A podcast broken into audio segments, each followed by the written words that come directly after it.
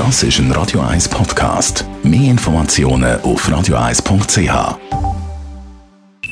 Die Morgenkolumne auf Radio 1 präsentiert von Jackpots.ch. Das Online-Casino der Schweiz. Jackpots.ch. So geht Glück. Guten Morgen, Roger. Guten Morgen, ihr beiden. Heute wieder Point de Presse. Der Bundesrat tritt vor die Bevölkerung, vor die Medien. Was erwartest du vom Bundesrat heute? Du Morgen, rein politischen Entscheid eigentlich wie immer. Der Bundesrat will gewisse Lockerungen beschließen und das, obwohl die meisten Richtwerte, die er selber definiert hat, nicht erreicht worden sind. Das ist bemerkenswert. Vor allem, wenn man mit Deutschland vergleicht. Dort hat man gerade gestern eine Notbremse mit klaren Eckwerten von 100 Inzidenzen pro Tag innerhalb von sieben Tagen beschlossen. Bei denen weitergehende Massnahmen automatisch in Kraft treten.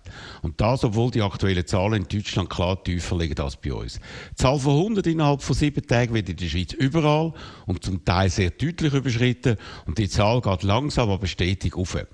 Trotzdem zieht man bei uns im Gegensatz zu Deutschland Schrauben nicht an, sondern wird sie heute offenbar ein bisschen lockern.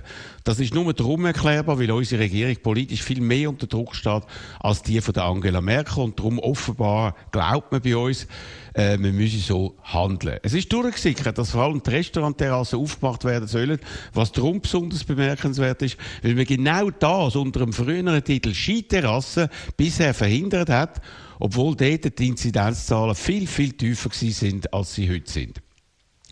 Epidemiologisch ergibt das keinen Sinn. Aber offenbar entscheidet sich neben dem politischen Entscheid damit auch Glaubwürdigkeit vom Bundesrat in der Bevölkerung, wo ja weiter gesunken ist und dass sich viele Leute, vor allem bei schönem Wetter, nicht mehr an die Abstands- und Schutzmaßnahmen halten.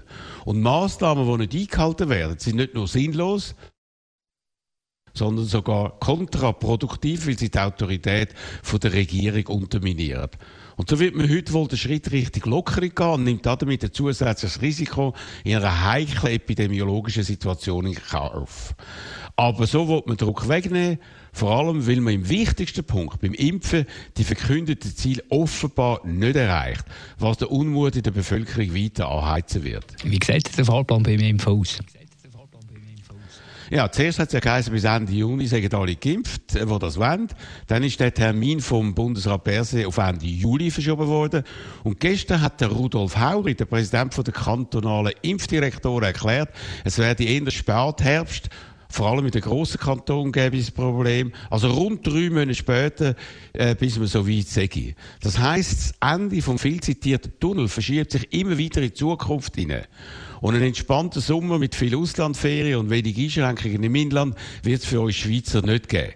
Das ist ein weiteres und gravierendes Versagen von unserer Regierung. In den USA können sich schon ab nächster Woche alle impfen lassen, die das wollen. Und in Großbritannien sind jetzt mehr als die Hälfte von der Bevölkerung mindestens einmal geimpft. Bei uns hingegen hat man zu wenig, erst, erstens zu wenig Impfdosen bestellt, zweitens sind sie verspätet gekommen und drittens hat man zusätzlich viele von diesen Bunkern, da man auf die Strategie vom zweimal Impfen gesetzt hat. Das wird man erst jetzt ändern wie man vernimmt. Viel spart also und hat damit zusätzlich viel Zeit verloren. Zeit, die im Kampf gegen Pandemie und die ansteckenden Mutationen doch essentiell ist. Das alles ist nicht gut, ist eben keine gute Strategie gewesen. Und um das zu vertuschen, gibt es heute also kleine Zückerli aus Bern. Mit der Öffnung der Restaurantterrasse wo man den Unmut in der Bevölkerung und der Gastrobranche ein bisschen besänftigen. Aber das ist eher eine risikobehaftete Symbolreaktion als der Ausdruck von einer stringenten Politik.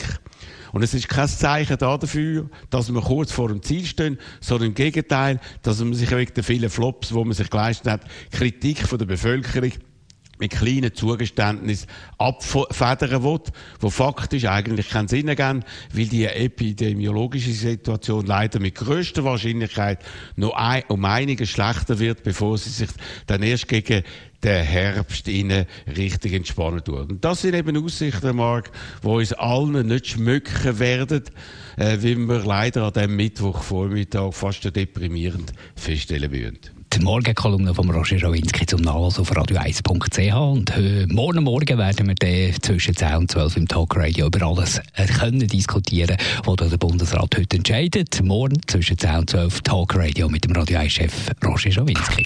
Die Morgenkolumne auf Radio 1.